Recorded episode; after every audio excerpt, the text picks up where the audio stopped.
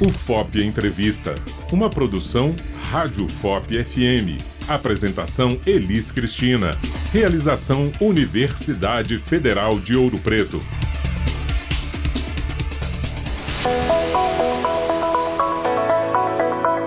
Olá para você que nos acompanha. Eu sou Elis Cristina e no FOP Entrevista de hoje vamos falar sobre o lupus uma doença inflamatória autoimune e que, segundo o Ministério da Saúde, dentre as mais de 80 doenças autoimunes conhecidas atualmente, o lúpus é uma das mais graves. Ainda segundo o órgão, há cerca de 65 mil pessoas com a patologia no Brasil, a maioria delas mulheres. Essa doença pode apresentar uma grande variedade de manifestações e para abordar esse assunto, eu converso com a professora da Escola de Medicina e reumatologista Samara Lobê.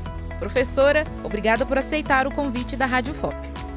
Olá, ouvintes da Rádio FOP, eu que agradeço, Feliz. Samara, primeiramente, para entendermos essa doença, o que é o lúpus?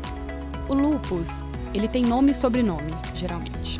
O lúpus, ele pode ser o lúpus eritematoso sistêmico, tá? Que é a doença que a gente vai falar hoje mas ele pode ser o lúpus cutâneo, que ele acomete só pele, tá? O próprio nome ajuda a gente a entender um pouquinho a doença, tá? Lúpus eritematoso, ele chama dessa forma porque o primeiro médico que descreveu há muitos anos observou a lesão de pele, que a maioria de nós conhecemos, né, que é a lesão de pele na região das bochechas, no dorso do nariz, que é o eritema malar. E eritema, na linguagem da medicina, é vermelho, tá? Então ele achava que fazia o formado de um lobo mesmo, da face de um lobo, tá? Por isso que chama lupus. Lupus vem de lobo, tá? E a palavra sistêmico significa que ele acomete muitos órgãos, tá? É uma doença rara, então tem aí mais ou menos essa estimativa de uma para cada 1.700 mulheres no Brasil, 70 no máximo, digamos assim, por cada 100 mil habitantes, mais ou menos, que acomete muito mulheres jovens e pode sim ser um quadro grave até um quadro mais leve. E professora, como eu havia dito no início, o lúpus ela é uma doença autoimune, não é? O que caracteriza então essa doença? A palavra autoimune, né? Ela vem que do sistema imune que nos deveria defender, digamos assim, e ela começa a atacar o nosso próprio organismo. Então, eu gosto muito de uma analogia como se fosse uma segurança de uma festa. Você contrata um segurança, que é o nosso sistema imune, para nos defender de convidados que não convidamos, né? Digamos assim, os penetras. Então, ele vai atacar esses penetras, ele não vai deixar entrar. O que acontece, e aí a gente não sabe direito, a medicina e a ciência em 2023, que esse sistema imune, ele começa a atacar os próprios convidados. Ele reconhece os convidados como coisas não nossas, ou seja, células como fossem coisas estranhas, órgãos como se fossem coisas estranhas. Então, esse é o conceito de autoimunidade, que é o princípio dessa doença e de várias outras doenças dentro da reumatologia. E como o lúpus se manifesta? Como ele acomete vários órgãos, tá? ele tem assim uma extensão de sintomas muito grande no início da doença, como tá, ele pode começar de várias formas, mas assim, geralmente no início, ele pode dar sintomas bem inespecíficos, como fadiga, cansaço, febre, até uma, mas geralmente uma febre mais baixa. Posteriormente, ele pode começar com dor nas articulações, lesões de pele, problema nos rins, pulmões, coração, é, cérebro, tá? Então, ele pode abrir desde lentamente até fazer um quadro muito grave de repente, tá? Então, ele pode ser um início abrupto, mas geralmente é um início mais devagar, em que a pessoa vai desenvolvendo ao longo do tempo alguns sintomas que ela não tinha antes. Mas pode ser assim, do nada, né? E isso assusta muito, principalmente porque acomete mulheres jovens, numa idade muito produtiva da vida, né? E quais são os principais sintomas?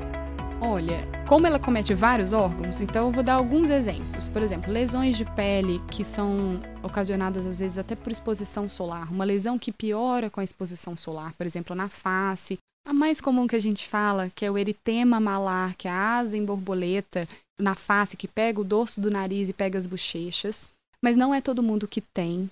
O lúpus ele é muito variável, então tem pessoas que só têm problema de rim Tem pessoas que só têm problema de pele nas articulações, dores nas articulações, então dores nos punhos, nas articulações pequenas aqui das mãos, joelhos, ombros. Geralmente é uma dor que ela é diferente um pouquinho do que a gente está habituado de ter de dor na vida. Ela é muito mais intensa de manhã, pela manhã, quando acorda, tá? E ela vai melhorando ao longo do dia que você vai fazendo o movimento. Porque geralmente a gente tem dor na junta, o contrário. A gente movimenta, dói, a gente para, melhora. E essa é uma dor que geralmente está presente nas doenças autoimunes, tá? Além disso, dor no peito, falta de ar, xixi com proteína, né? Perda de proteína, que vai dar uma espuma ali. Então é, é, muito variado, sabe? Eu acho que o principal, mais do que a, a conscientização das pessoas, né, desses sintomas, é conscientização também dos médicos, que é uma doença rara. A maioria das pessoas que eu recebo, elas foram encaminhadas por algum médico. Então, geralmente, o reumatologista não é a primeira pessoa que a pessoa vai. Ela geralmente vai em outro médico. E como é uma doença rara, e como são muitas manifestações, então a gente brinca um pouquinho que lupus pode dar tudo. Tudo. Queda de cabelo, a problema de visão, assim, qualquer órgão do corpo os lupus pode ser atingido. Então, para uma pessoa pensar que está em lupus, que está com lupus, é mais difícil. Então, a gente precisa muito do médico na suspeição da doença. E professora, como eu havia dito no início da nossa entrevista, segundo o Ministério da Saúde, o lupus ele é mais frequente em mulheres. E por que então ele afeta mais esse grupo específico? Há uma faixa etária pré-definida? Geralmente entre 20 a 40 anos, que é a idade reprodutiva da mulher, a idade produtiva da gente trabalhar, estudar, né? Então, assim, é uma doença que pode impactar muito, tá? A prevalência ser maior em mulheres é uma questão pouco discutida, mas a gente acredita ser hormonal, tá? Alguma coisa ali dentro da fisiopatologia do como a doença funciona e a, a diferenciação entre homens e mulheres tem a questão hormonal. É tanto que, assim, pós a menopausa, a incidência, a prevalência, o quanto acontece o lúpus na população cai muito. Então a gente imagina que exista é, influência de estrógeno, progesterona, em que nós temos e que homens não têm, que dentro ali do caminho da doença, isso favoreça essa doença acontecer mais em mulheres. Idosos e crianças também podem ter? Podem. Geralmente em criança é mais grave, tá? Então, é, que é o lúpus juvenil. Geralmente são doenças mais graves, doenças mais agressivas, tá? A gente tem um exemplo aí midiático, que é a Selena Gomes, né? Então, ela teve um diagnóstico de lúpus ali 11 anos mais ou menos, aquela idade ali da pré-adolescência, e com acometimento renal do rim provavelmente muito grave. É, até uma coisa, né? Como ela ficou, ela tá na mídia, que ela fez um transplante renal. As pessoas às vezes falam, nossa, precisa de transplante para todo mundo que tem lúpus. Não. Muito provavelmente ela teve uma doença muito grave no rim e que chegou nessa medida que é a última medida geralmente que a gente faz. Antes disso, tem várias linhas de tratamento. Professora, existe algum fator de risco para o lúpus? Genética. Então, ter uma história na família aumenta a chance. Não é determinante, sabe, Elise? Então, assim, porque ah, eu tenho uma mãe com lupus, nossa, eu voltei, assim, aumenta a sua chance de ter, mas isso não é certeiro, assim, com certeza eu voltei, tá? Então, para essas pessoas que têm história na família, o que é a recomendação é que fiquem atentos aos sintomas. Não está recomendado sair investigando essas pessoas só pelo fato delas terem história na família, sabe? Mas se elas tiverem esses sintomas que a gente conversou, é importante uma avaliação do reumatologista. Esse é o principal fator de risco. Tem outras coisas que é como se fosse um copo cheio d'água, que é a genética da pessoa, e meio que ele é a gota d'água, sabe? Ela não é bem uma causa, ela é meio que um gatilho, como por exemplo infecções. E isso não é exclusivo do lúpus. Doenças autoimunes. Na pandemia, por exemplo, Covid, que é uma infecção, a gente, como reumatologista, viu muito pessoas tendo Covid e abrindo um quadro de doença autoimune pós-Covid. Isso já acontecia antes, tá? Isso não é uma novidade. Isso já acontecia. Infecção ser um gatilho para desenvolvimento de doença autoimune. Mas no meio de uma pandemia onde todo mundo se infectou, isso traz mais casos. Isso fica mais evidente. Isso não, E o Covid, em relação às outras infecções, ele tem um potencial de desafiar o sistema imune mais do que as outras infecções no geral que a gente viu ao longo né, da história da medicina. Para você que nos acompanha, vamos agora para um rápido intervalo. Música de boa qualidade, jornalismo e conteúdos educativos. Você está na UFOP FM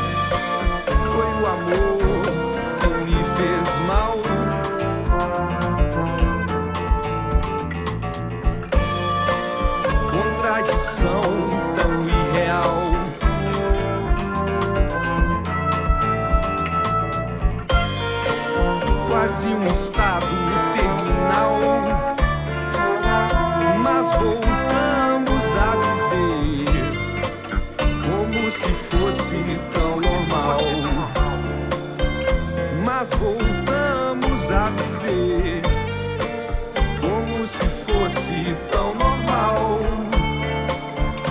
Mas voltamos a viver como se fosse tão normal.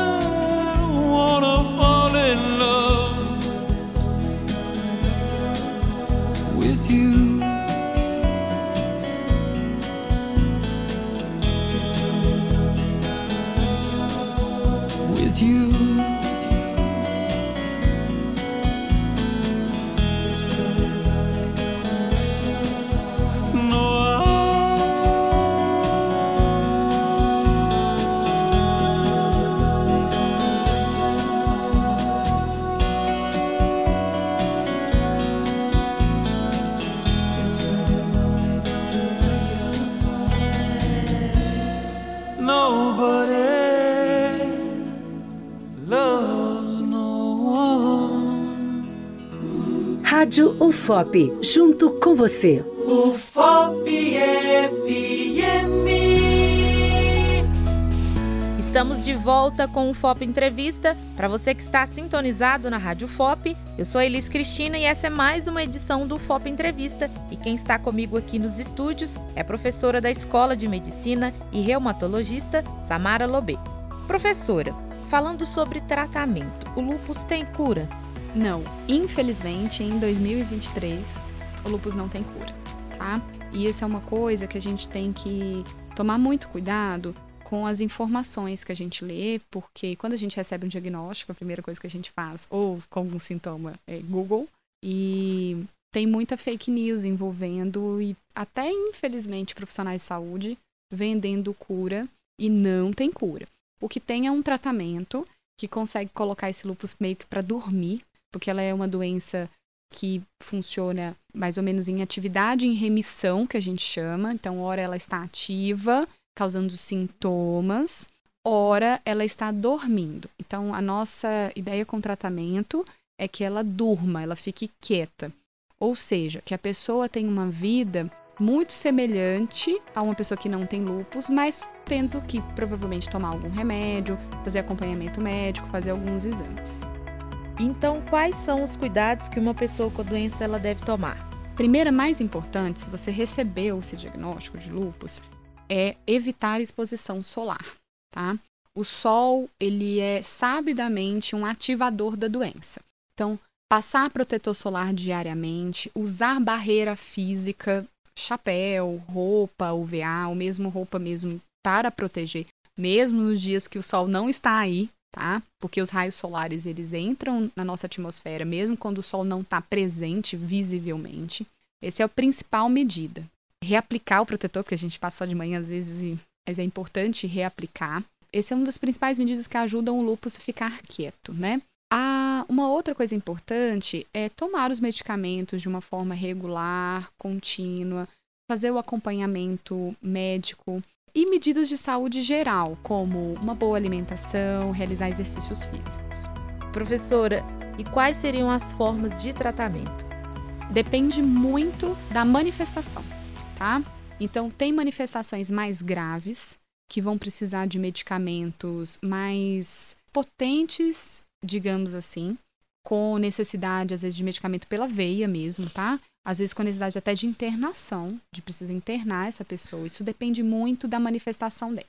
Os casos mais leves, eles podem ser já começar o tratamento já via comprimido, tá? Tem várias medicações que são possíveis da gente usar no lúpus, mas a mais famosa aí é a hidroxicloroquina, né? Que para o lúpus ela realmente faz um efeito muito importante e ela tem basicamente no lúpus dois efeitos. Ela trata as lesões de pele que o lúpus pode dar, tá? Mas não é todo mundo que tem lesão de pele. E também ela ajuda ao lúpus ficar quieto. Então, geralmente é uma medicação que, mesmo com seu lúpus quieto, ela vai ser mantida a longo prazo, mesmo que ela tenha esteja em remissão, até para que mantenha-se em remissão. Existem algumas formas de prevenção? Infelizmente, não. As doenças autoimunes, infelizmente, elas não têm uma forma de prevenção efetiva, como, por exemplo, ah, eu previno câncer de pulmão se eu não fumar, por exemplo. Ou se eu não fizer alguma coisa na minha vida, eu não vou ter doença autoimune. Infelizmente, a gente não chegou nesse ponto de conhecimento de ciência para a gente poder recomendar uma ação em que tenha efeito de prevenir que essa pessoa desenvolva a doença. O que é mais importante diante de uma doença que não tem prevenção, que é rara e que pode ter consequências muito graves, é o diagnóstico precoce é o reconhecimento precoce. É muito importante, porque se a gente demora muito para fazer o diagnóstico, a gente pode já avaliar esse paciente numa situação em que ele tem sequela da doença. Então, assim, não é reversível mais, eu não consigo recuperar mais aquilo que aconteceu. Professora, quais os cuidados e dicas de saúde que podem melhorar a qualidade de vida das pessoas que têm o? A primeira coisa que eu acho que, bom, isso aí é de forma geral, é a qualidade de informação hoje em saúde, sabe? Isso tem atrapalhado muito. Então, saibam de onde você está se informando.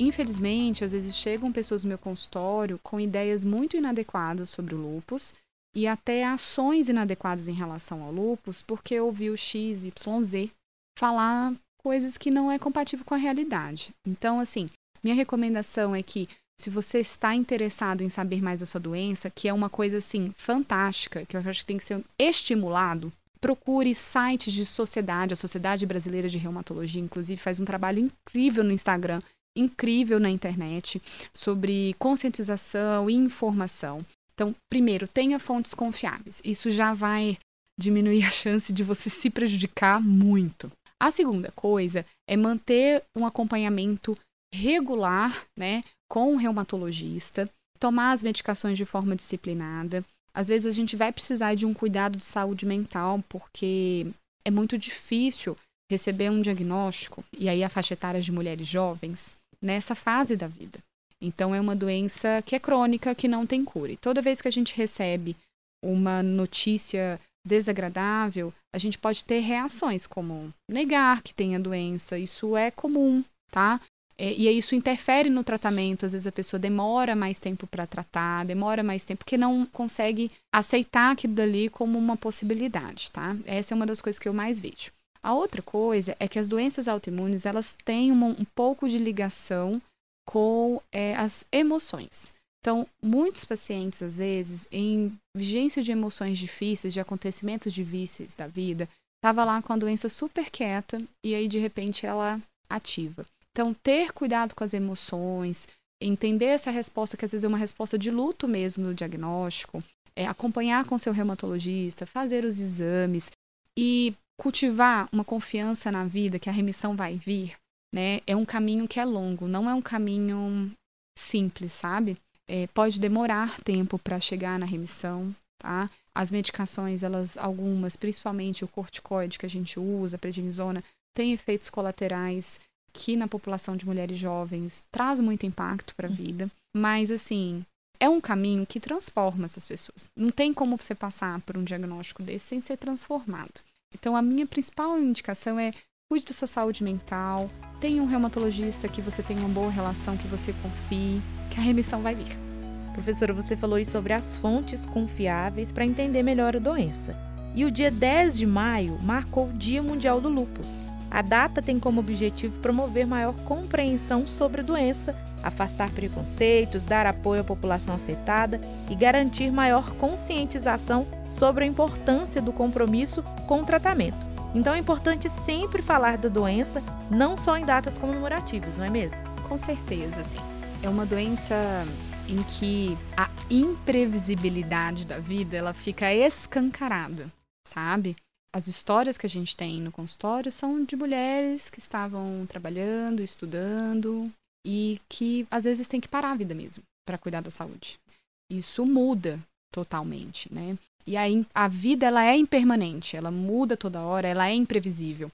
Mas o lupus, ele traz isso assim muito é, escancarado, muito evidente, muito claro. Todos nós temos uma vida imprevisível e impermanente. Mas eu acho que a principal característica que o meu paciente ele precisa desenvolver ao longo da vida é essa capacidade de resiliência, de confiança, de perseverança, de disciplina, e isso são habilidades que a gente vai desenvolvendo ao longo da vida que são exigidas às vezes muito jovem, muito cedo, na verdade, dessas pessoas, sabe? Então é uma a gente precisa conscientizar a população que essa doença existe, não só a população como a comunidade médica, tá?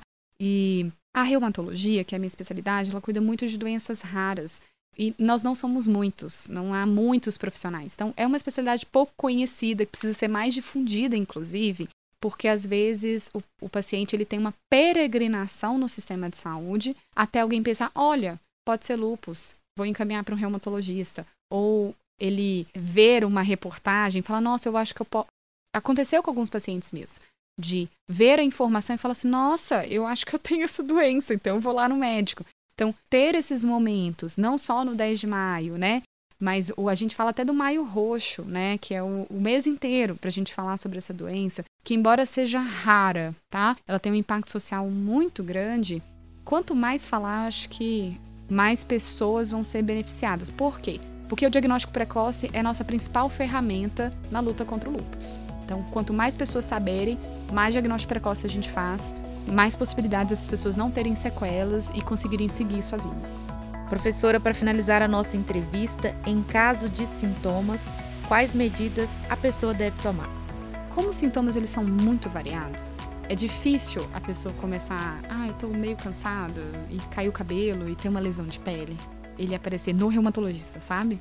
Porque as pessoas têm uma ideia do reumatologista como trata reumatismo e é reumatismo, na visão das pessoas, é doença de velho, é dona junta, e não necessariamente. O lúpus é uma doença reumatológica. Eu tenho, no meu consultório, a maioria das pessoas são jovens, inclusive, tem sim muitos idosos, mas essa doença em específico acomete mais a população jovem. Então, a primeira coisa é qualquer desses sintomas que a gente conversou, independente da causa dele, porque lupus não é só não é só o lupus que causa isso, procurar um médico, não ignorar o seu sintoma. Esse é o principal. Ter a percepção que não tem alguma coisa que não tá legal. E aí pode ser o seu médico do centro de saúde, pode ser o seu médico clínico, né, que te acompanha, tá? Talvez seja o dermatologista, porque parecer lesão de pele. Talvez seja o nefrologista, porque o rim que tá piorando. Então, assim, isso vai variar muito dependendo do sintoma que a pessoa tem. Então, o mais importante é que você não ignore, que é o principal, e segundo, que você procure um médico que você confia. e diante de não resolução dos sintomas, ou não melhora, ou não esclarecimento, que você insista em procurar essa motivação. Porque às vezes esses pacientes eles ficam meio parados em outros diagnósticos e perdem e não que não resolve. Então, tem, às vezes tem um ano que estão sofrendo e não melhorou com o médico que está acompanhando e segue lá, né? Então, assim, é, é claro que tem vários motivos para um paciente não melhorar. Não é só a questão de o diagnóstico estar tá errado, tá? Mas isso é um alerta. Né, de você conversar com, ah, não pode ser uma outra doença, não pode ser, enfim, né? E se você tem uma doença na família, saber seu histórico familiar, né? Então, se você tem uma doença na família, principalmente mãe, pai, irmãos, filhos, tá? Que são os parentes de primeiro grau, ter esse olhar mais de suspeição mais de perto. Samara, eu quero te agradecer pela sua presença. Foi um prazer receber você aqui nos estúdios da Rádio FOP para falar sobre um assunto tão importante que é o lupus. Eu que agradeço. Para mim foi um prazer estar aqui com vocês e estou à disposição para novos encontros. É uma doença muito desafiante, tá? Muito intrigante, muito desafiadora pro paciente, pro, às vezes para o médico também, até chegar ao diagnóstico. É, o tratamento também, dependendo da manifestação, ele pode ser outro desafio, mas são pacientes que eu tenho um carinho muito grande porque eles são fantásticos. Eles nos ensinam muito claro, tem um sofrimento envolvido muito grande, mas eles nos ensinam muito essa persistência, resiliência e essa lembra um pouquinho da nossa imprevisibilidade também da vida e espero que as pessoas tenham gostado, espero que as pessoas se interessem cada vez mais sobre essa doença, para a gente ter o diagnóstico precoce, que é o que hoje em 2023 a gente consegue oferecer de melhor. E chegamos ao fim de mais um FOP Entrevista. A produção deste episódio é de Beatriz Araújo de Oliveira. Realização: Universidade Federal de Ouro Preto e Fundac, Fundação de Educação, Artes e Cultura. Até uma próxima edição.